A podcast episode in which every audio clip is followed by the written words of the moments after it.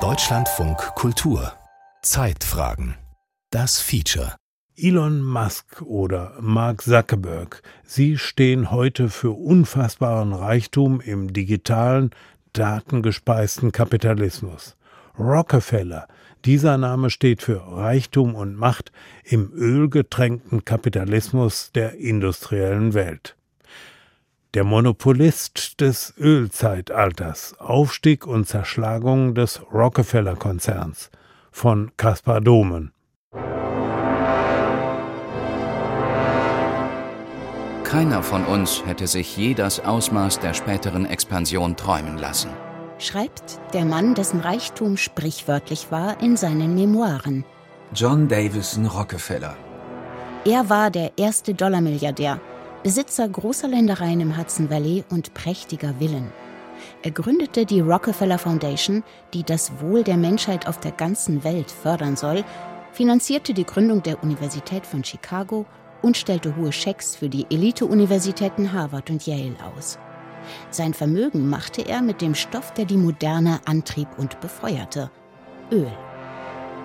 Rockefeller baute Ende des 19. Jahrhunderts einen Konzern auf, der den nationalen und internationalen Markt dominierte, bis er 1911 in einem bis dahin nie erlebten Akt zerschlagen wurde.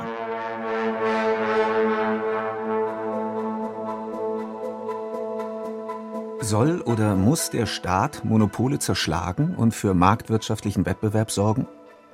Lange hielten sich die US-Regierung und die einzelnen Bundesstaaten zurück, Schließlich lebte hier jemand exemplarisch den ganz großen amerikanischen Traum und verteilte nebenbei entlang des Weges links und rechts viel Geld.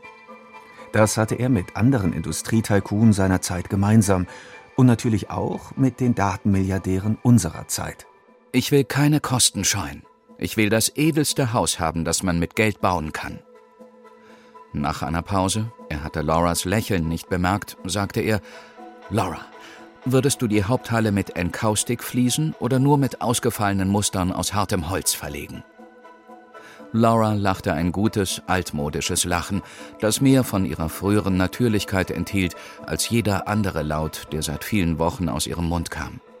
Sie sagte, Du hast dich nicht verändert, Washington. Du fängst immer noch an, ein Vermögen zu verprassen, sobald du in der Ferne davon hörst. Du wartest nie, bis der erste Dollar davon in die Nähe von 100 Meilen kommt und sie küsste ihren Bruder zum Abschied und ließ ihn sozusagen in seinen Träumen schwelgen. In ihrem 1873 erschienenen Roman The Gilded Age, A Tale of Today, beschreiben Mark Twain und Charles Dudley Warner, wie die Gier nach Geld die Gesellschaft durchdringt. Der Titel The Gilded Age, das vergoldete Zeitalter, wird später zum Namen der Ära nach dem amerikanischen Bürgerkrieg. Vier Jahre hat der Bürgerkrieg getobt. 1865 siegen die Nordstaaten über die Südstaaten. Spätestens seitdem war klar, dass die USA als eine Einheit auch weiter bestehen würden. Es entstand ein nationaler Markt. Sagt Axel Jansen, Vizedirektor am Deutschen Historischen Institut in Washington. Das war verzahnt mit der Auflösung der politischen Blockade, die der Bürgerkrieg dann gelöst hatte, dass die südstaatlichen Eliten also gewisse Wirtschaftsentwicklungen auch blockierten, gerade auch den Eisenbahnbau. Das war ja immer Politikum gewesen, auch vor dem Bürgerkrieg. Der Eisenbahnbau boomte, dadurch entstand in der Fläche ein Netz und auch ein nationaler Markt. Stadt und Land werden verbunden. Von 1867 bis 1900 wächst das Schienennetz gewaltig, vor allem zwischen der West- und Ostküste, von 50.000 auf 310.000 Kilometer. Das zog natürlich alle möglichen Industrien mit sich. Also gerade der Stahlbau, also Eisenbahnschienen, die wollen auch gegossen werden, die wollen auch verlegt werden. Das ermöglichte wiederum auch den Vertrieb von Waren in der Fläche und so weiter. Also eine enorme Dynamik in der Wirtschaft, gefördert durch eine Expansion in der Fläche, gefördert durch Einwanderung, gefördert durch ein Wachstum der Städte bis hin zu ersten Wolkenkratzern.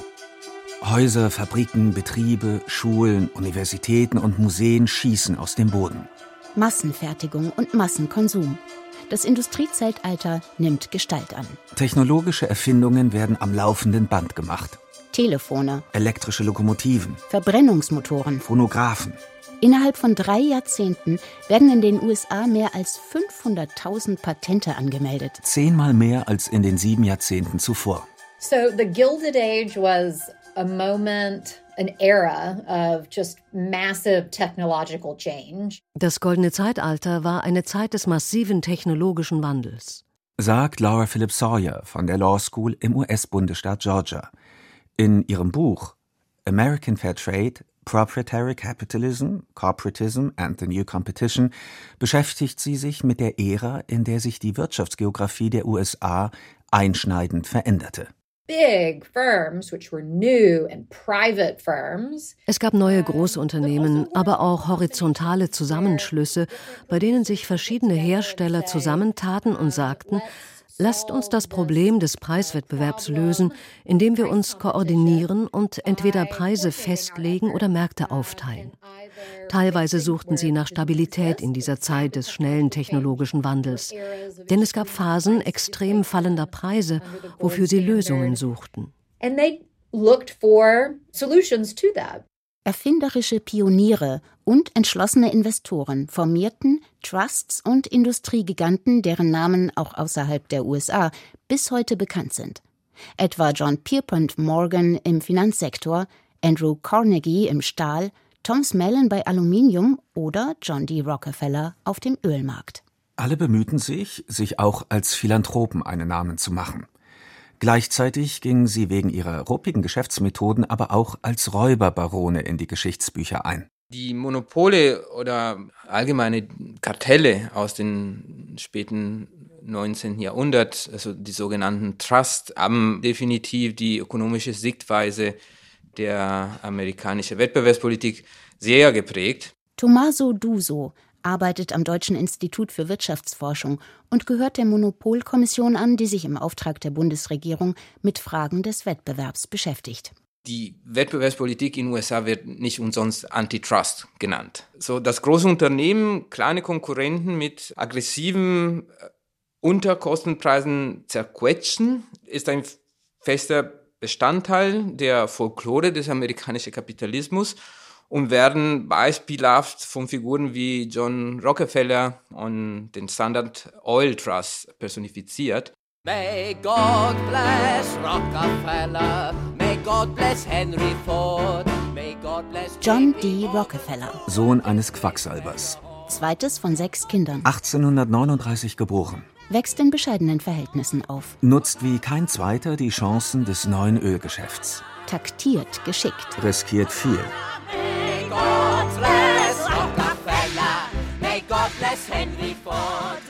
Vertraut als einer der ersten industriellen, wissenschaftlichen Methoden. Wird der reichste Mann seiner Zeit, der erste Dollarmilliardär. Verlässt sich aber nicht allein auf sein unternehmerisches Geschick. Sondern schmiedet Kartelle, spioniert Konkurrenten aus und unterbietet sie mit Dumpingpreisen.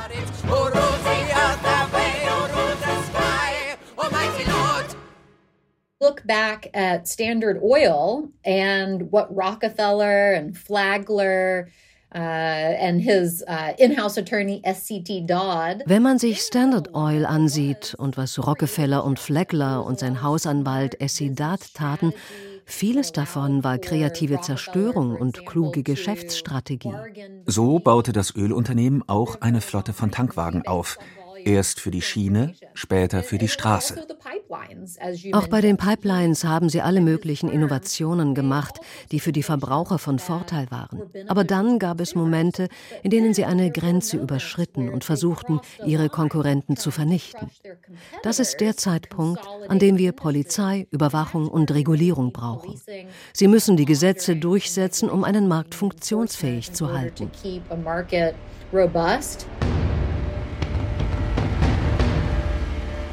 Das gesamte Erdinnere schien aus diesem Loch bersten zu wollen. Es brüllte und rauschte wie am Niagara. Dann schoss eine schwarze Säule in die Luft, 200 Fuß, 250, genau wusste es niemand, und fiel donnernd auf die Erde zurück. Eine dicke, schwarze, schlammige, glitschige Flüssigkeit. Werkzeug und anderes schweres Gerät wurde in der Gegend umhergeschleudert, sodass die Männer um ihr Leben rennen mussten. Das Saugbecken lief voll, ging über wie ein zu heftig kochender Suppentopf und ergoss sich den Abhang hinunter. So beschreibt der US-Schriftsteller Upton Sinclair in seinem Roman Öl den Moment, in dem man auf Öl stößt. Schon die indigenen Ureinwohner Nordamerikas nutzten Erdöl, das bisweilen an der Oberfläche austritt, aber nur in kleinen Mengen. Im 19. Jahrhundert beleuchtete man in Europa und den USA die gute Stube bevorzugt mit Waltran. Aber nur wenige konnten es sich leisten, ihre Wohnungen jeden Abend damit hell zu machen. Andere saßen im Dunkeln oder begnügten sich mit schlechteren Alternativen. Schweineschmalz, Talg, Baumwollsamenöl. Was fehlte, war ein preisgünstiges und sauber brennendes Leuchtmittel. Das änderte sich am 27. August 1859. Da bohrte ein Ingenieur in Pennsylvania die erste Ölquelle der USA an. Der Ölboom beginnt in Pennsylvania und schwappt später rüber in andere Landesteile wie Texas und Kalifornien. Die Schwarz-Weiß-Fotografien von Landschaften, die von stählernen Bohrgeräten und kreiselnden Pumpen übersät sind, gehören zu den ikonischen Bildern Amerikas überhaupt. John D. Rockefeller, 30 Jahre alt, gründet am 10. Januar 1870 in Cleveland die Standard Oil Company. Rockefeller war ein sehr geduldiger, ein konzentrierter, ein durchsetzungsfähiger Mensch, der auf die Details achtete und der sich für Zahlen interessierte. Ihm gelang es, durch die, auch so durch seine Netzwerke in der Stadt, die er schon aufgebaut hatte, als er noch im Handelsgeschäft tätig war, sich sehr schnell in Cleveland durchzusetzen. Quasi aus dem Nichts erschafft er eines der größten wirtschaftlichen Imperien der Geschichte. Zeitweise kontrolliert es rund 90 Prozent des heimischen Ölmarkts und etwa zwei Drittel des globalen. Sein Erfolgsrezept beruht vor allem auf der Kontrolle von Transport und Verarbeitung des fossilen Rohstoffs in Pipelines und Raffinerien. Rockefeller wird mächtig mit der Kontrolle der Adern des Ölgeschäfts. Anfangs ist er nur einer unter vielen in der Boombranche. Aber er wird zum Titan. So überschreibt der US-Journalist Ron Chernow seine Biografie über den Ölmagnaten. Für seine Bewunderer ist das Jahr 1872 das Annus Mirabilis im Leben von John D. Rockefeller, während es für seine Kritiker das dunkelste Kapitel darstellte.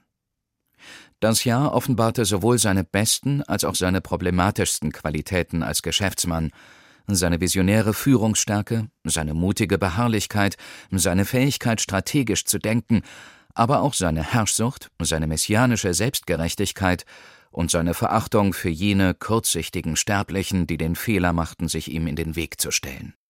Monopole und Kartelle waren in den früh industrialisierten Ländern weit verbreitet. In Europa gab es sogar viele staatliche Monopole. Große Teile der Elite waren davon überzeugt, dass Monopole und Kartelle eine effiziente Art der Wirtschaftsorganisation sind.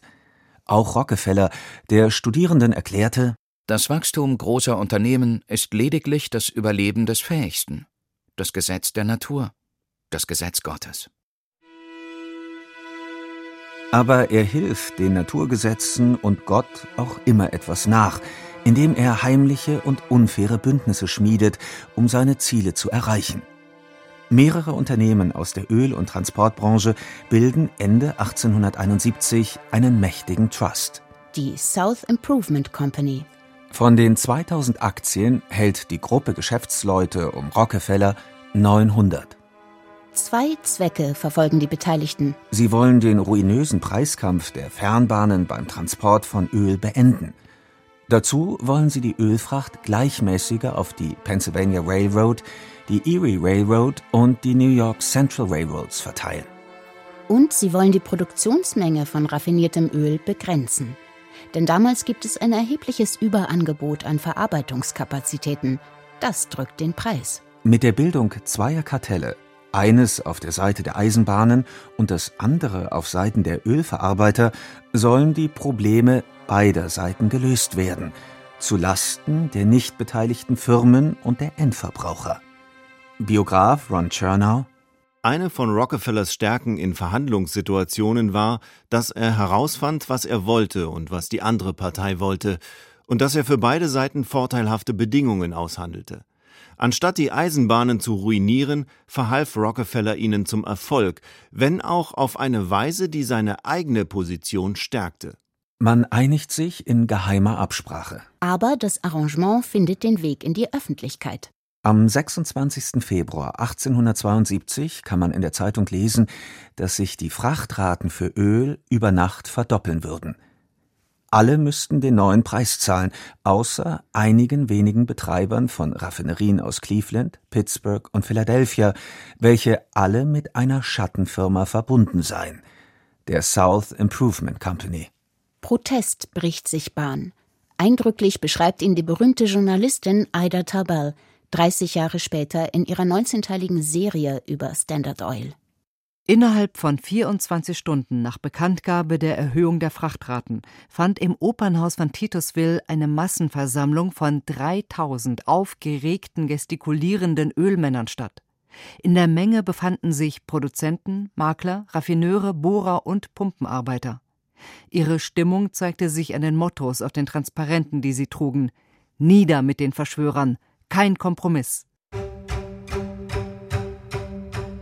Ida Tarbell zeigte in ihrer Reihe im Magazin McClure schonungslos die Schattenseiten des Monopolkapitalismus auf. Sie selbst hatte das Geschehen als Teenager vor Ort erlebt, als die unabhängigen Förderer und Verarbeiter von Öl die South Improvement Company als Monster verfluchten. Dabei tätigt die Gesellschaft kein einziges Geschäft. Denn die Behörden heben nach wenigen Monaten, im April 1872, ihre Zulassung auf. Die unabhängigen Unternehmer jubeln. Rockefeller triumphiert, stillschweigend, denn er ist zweigleisig gefahren. Allein die Existenz der South Improvement Company und die Berichte über deren Geschäftsvorteile hatten unbeteiligte Betreiber von Raffinerien in Angst und Schrecken versetzt. Deren Panik nutzt Rockefeller schonungslos aus und kauft im Februar und März 1872 reihenweise Raffinerien in Cleveland auf. 22 von 26 Betrieben. Ida Tarbell schreibt, in der Tat war die Standard Oil Company der einzige Konzern, der von dem kurzlebigen Unternehmen profitiert hatte. Ihr Geschäft hatte sich in den wenigen Monaten zwischen Beginn und Ende der Verschwörung mehr als verdreifacht. Rockefeller kontrolliert nun die Verarbeitung von Öl in der Region, deren Bedeutung für die globale Ölindustrie damals ähnlich groß war wie die von Saudi-Arabien für den Ölmarkt unserer Tage. Biograf Ron Chernow. Es war wirklich der erste große Schritt auf John D. Rockefellers Marsch zur industriellen Vorherrschaft. Denn sobald er das Monopol über die Raffinerien in Cleveland hatte, zog er weiter und tat dasselbe in Pittsburgh, Philadelphia, Baltimore, New York und den anderen Raffineriezentren. Das war also der entscheidende Wendepunkt in seiner Karriere und es war gleichzeitig eine der beschämendsten Episoden seiner Laufbahn. Standard Oil erobert Märkte und unterläuft Gesetze. Wer damals in den USA ein Unternehmen gründen will, braucht eine Genehmigung des jeweiligen Bundesstaates. In mehreren Staaten gleichzeitig darf ein Unternehmen damals nicht tätig sein. Rockefeller umgeht das Verbot. Er gründet Firmen in unterschiedlichen Bundesstaaten. Am Ende sind es 34. Die Amerikaner haben sich damals über die Macht von Standard Oil aufgeregt. Je nachdem, wie man den Markt definiert, hat die Firma 90 Prozent des Marktes oder mehr kontrolliert. Der Journalist Barry Lynn war Chefredakteur des Magazins Global Business in Washington. Dabei beschäftigte er sich viel mit den bis heute spürbaren Folgen, die die Herausbildung des Monopolkapitalismus im Gilded Age für die Menschen hatte und mit ihrer daraus resultierenden Wut auf das System. Sie fühlten, dass dies ausbeuterisch war. Sie sahen die Grundprinzipien des amerikanischen demokratischen Systems verletzt. 1890 reagiert die US-Politik mit einem Gesetz zur Stärkung des Wettbewerbs. Ökonom Tommaso Duso. Der Sherman Act ist die Geburtsstunde der Wettbewerbspolitik, nicht nur in den USA, sondern überall in der Welt. Da zum ersten Mal wurde in einem Gesetz formalisiert, dass der Versuch, Märkte zu monopolisieren, illegal war. Das war neu. Der Namensgeber und US-Senator John Sherman fürchtete, ohne eine Begrenzung der Macht der Konzerne würden die Sozialisten stärker werden. The Sherman Antitrust Act uh, was the, the first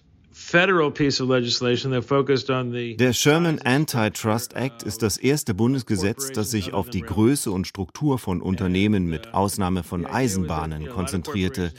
Der Gedanke war, dass viele Unternehmen viel zu groß geworden waren und in Kartellstrukturen operierten oder sich so zusammengeschlossen haben, dass sie einen ganzen Markt kontrollieren. Ziel war, eine solche Art von Machtkonsolidierung zu verhindern und in einigen Fällen deren Auflösung zu erleichtern.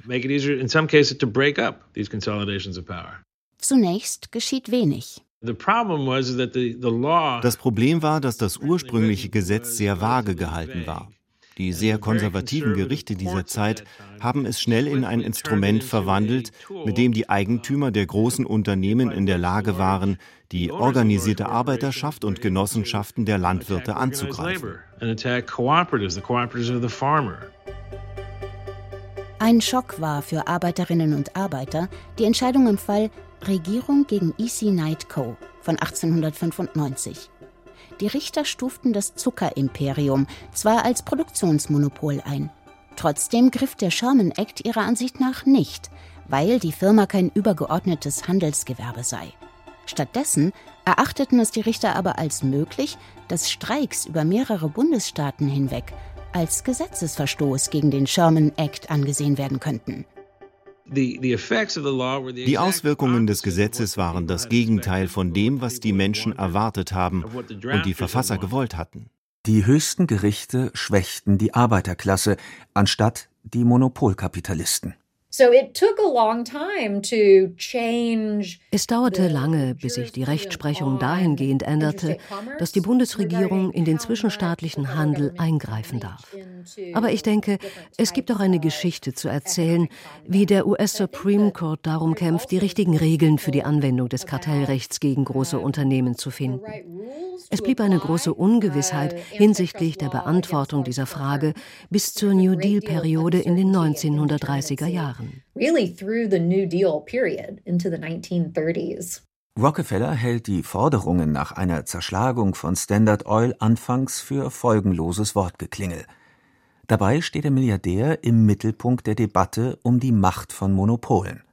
Die Journalistin Ida Tarbell hat sich mit Standard Oil ein gutes Beispiel herausgesucht, um der Öffentlichkeit die Macht der Monopole zu zeigen. Dabei hilft ihr der Zugang zu einem Top-Manager von Standard Oil, sagt der Historiker Axel Jansen. Er plauderte dann auch ganz offen und erzählte ihr von den verschiedenen Strategien, die das Unternehmen auch anwendete, auch um Konkurrenten teilweise zu zwingen, sich den Vorgaben von Standard zu beugen. Also gerade auch die geheimen Strukturen, die geheimen Machenschaften, könnte man sagen, des Unternehmens, die in der Öffentlichkeit nicht so bekannt waren. Die Berichte schlagen ein wie eine Bombe. Das baute dann in der Öffentlichkeit schon sehr viel Druck auf. Warum? Weil das rührte an grundfesten Überzeugungen der amerikanischen Wirtschaft, die eigentlich so funktionieren sollte, dass jeder dort seinen Weg gehen können sollte. Und es wurde aber sehr deutlich, dass, dass ein Verhalten wie dasjenige von Standard Oil äh, einen, einen freien Marktzugang natürlich verunmöglichte. Und das baute so viel öffentlichen Druck auf, dass wiederum die Politik reagieren musste. Obwohl der Journalistin auch Fehler unterlaufen, schweigt Rockefeller zu den schweren Vorwürfen. Was hätte er auch sagen sollen? Biograf Ron Chernow. Der Hauptgrund für Rockefellers Schweigen war, dass er nicht nur ein paar von Tarbells Behauptungen abstreiten konnte, ohne zuzugeben, dass viele andere wahr waren denn hinter den eingestreuten Irrtümern lag ein harter Kern von Wahrheit. Schließlich entscheidet sich die US-Regierung für die Zerschlagung von Standard Oil. Das waren in dem Fall dann Theodore Roosevelt und andere, die dann Standard auch vor Gericht brachten. Aber dem nicht genug ist, musste natürlich auch der Supreme Court letztendlich mitspielen. Und erst als der Supreme Court die Entscheidung der amerikanischen Behörden aufrechterhielt, Standard Oil zu zerschlagen. Das war im Jahr 1911. Erst dann war eigentlich sozusagen wirklich eine Entscheidung getroffen worden, dass Standard auf diese Weise nicht weitermachen können würde. Aber wie soll man den riesigen Konzern zerlegen? Was könnten wir damit machen? Sollten wir ihn vertikal aufteilen? Sollten wir die Produktion vom Transport trennen?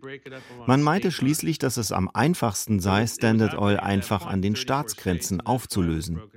Zu diesem Zeitpunkt war Standard Oil in 34 Staaten tätig. Deshalb ist es in 34 Teile zerlegt worden. Aber selbst noch von dieser juristischen Niederlage profitiert John D. Rockefeller. Der Aktienkurs der Firma sinkt wegen der Zerschlagung. Rockefeller nutzt das, um Aktien im großen Stil zu kaufen. Es lohnt sich, denn bald setzt der Siegeszug des Autos ein. Das Automobil, aber natürlich auch LKWs und auch in der Landwirtschaft zunehmend Maschinen verwendet werden, die mit Öl getrieben sind, also zum Beispiel Schweröl in Schiffen oder in großen Maschinen, auch in Lokomotiven oder eben Benzin in Automobilen und in landwirtschaftlichen Fahrzeugen. Und das sind natürlich enorme Märkte, die sich da aufgebaut haben. Also zwischen 1900 und 1920 hat sich die gesamte Wirtschaft da einmal umgedreht und man hat das Erdöl in ganz andere Produkte transformiert und verkauft. But the remedy of breaking apart the firms, especially in the case of Standard Oil, was Das Mittel der Zerschlagung von Firmen, insbesondere im Fall von Standard Oil, war damals relativ unwirksam. Rockefeller hielt weiter Treffen in seinem New Yorker Hauptquartier ab, bei denen alle Teile des Unternehmens vertreten waren. Mit der Zeit kam es dann zu erneuten Zusammenschlüssen bei den Ölraffinerien. In gewisser Weise macht Rockefeller also weiter wie bisher. Trotzdem hat der Eingriff positive Folgen für den Wettbewerb. Ökonom Tommaso Duso. Zum Beispiel nach der Spaltung hat man Markteintritt beobachtet. So neue Unternehmen, Gulf und Texaco, sind in den Markt eingedrängt. Und es ist klar, dass man denkt, dass äh, diese Ausspaltung eine Auswirkung auf den Wettbewerb in dem Markt hatte und viele sagen, dass das auch so eine treibende Kraft für die Expansion des gesamten Markts war und auch für die Innovation. Die Erben von Standard Oil blieben mächtig. Als sieben Schwestern gehen die sieben westlichen privaten Ölkonzerne in die Annalen ein, die nach dem Zweiten Weltkrieg drei Jahrzehnte lang den Weltmarkt beherrschten. Drei davon sind Nachfolgeunternehmen von Standard Oil. Am mächtigsten davon ExxonMobil. Es ist gemessen am Umsatz das sechstgrößte US-Unternehmen und der weltweit zweitgrößte Ölkonzern. Es entstand 1999 aus den beiden Ex-Gesellschaften von Standard Oil, Standard Oil of New Jersey und Standard Oil Company of New York. Heute sind von den sieben Schwestern nur noch vier übrig. ExxonMobil, Chevron, Royal Dutch Shell und BP. Diese Konzerne sind immer noch groß und mächtig. Aber der größte Ölkonzern der Welt ist ein staatliches Unternehmen. Saudi Aramco macht sechsmal mehr Umsatz als ExxonMobil.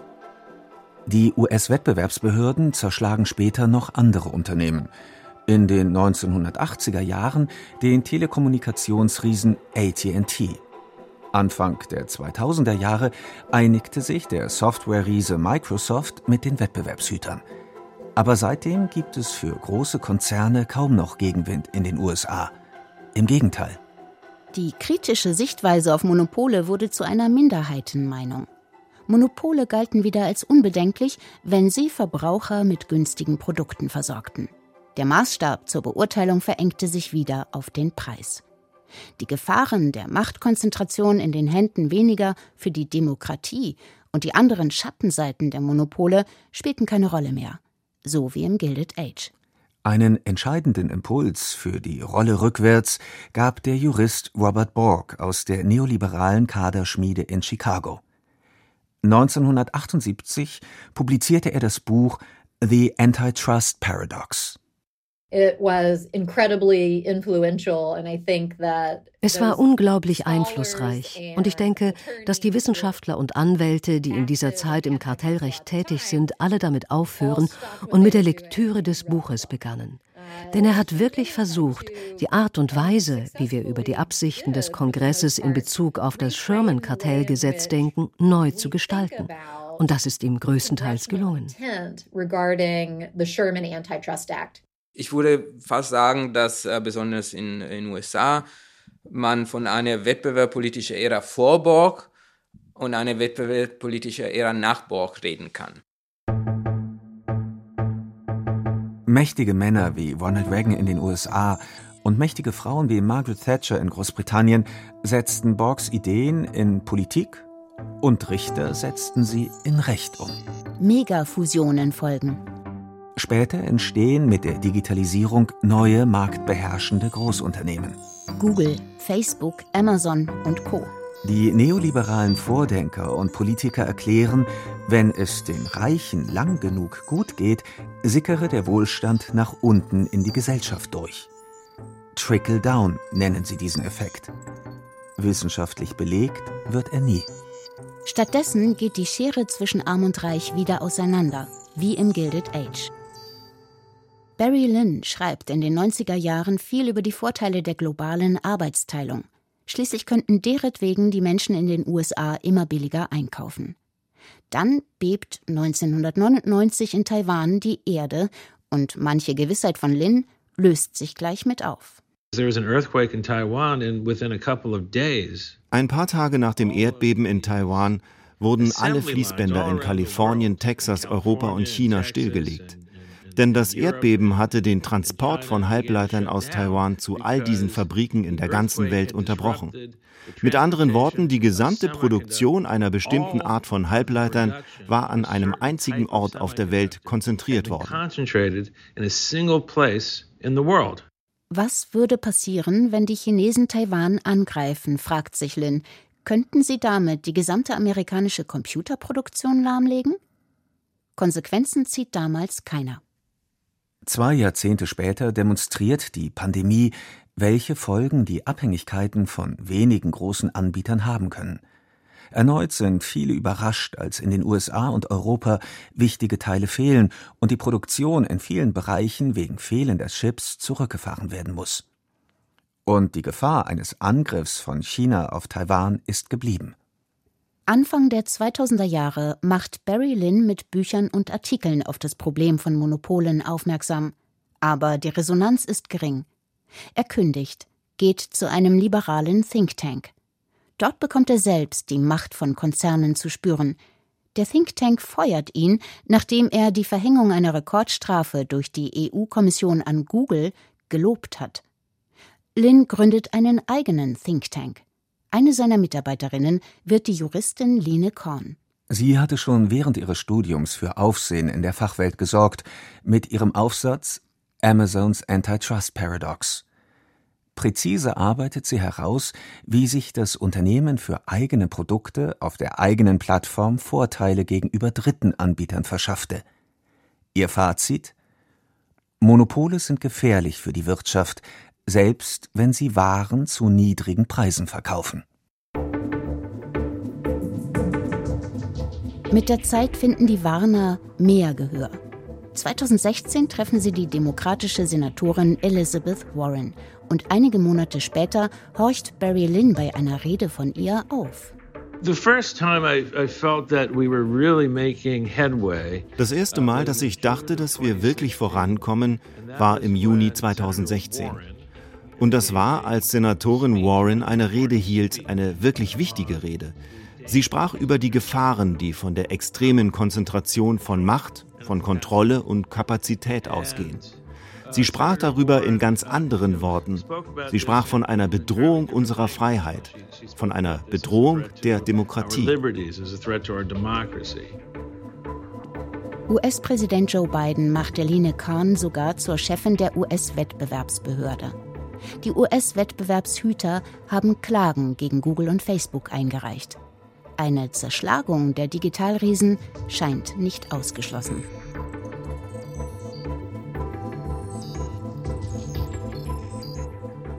Der Monopolist des Ölzeitalters. Sie hörten ein Feature über Aufstieg und Zerschlagung des Rockefeller-Konzerns von Caspar Domen. Es sprachen Bettina Kurt und Max Urlacher, Ton Sonja Rebel, Regie Frank Meerfort, Redaktion Martin Hartwig.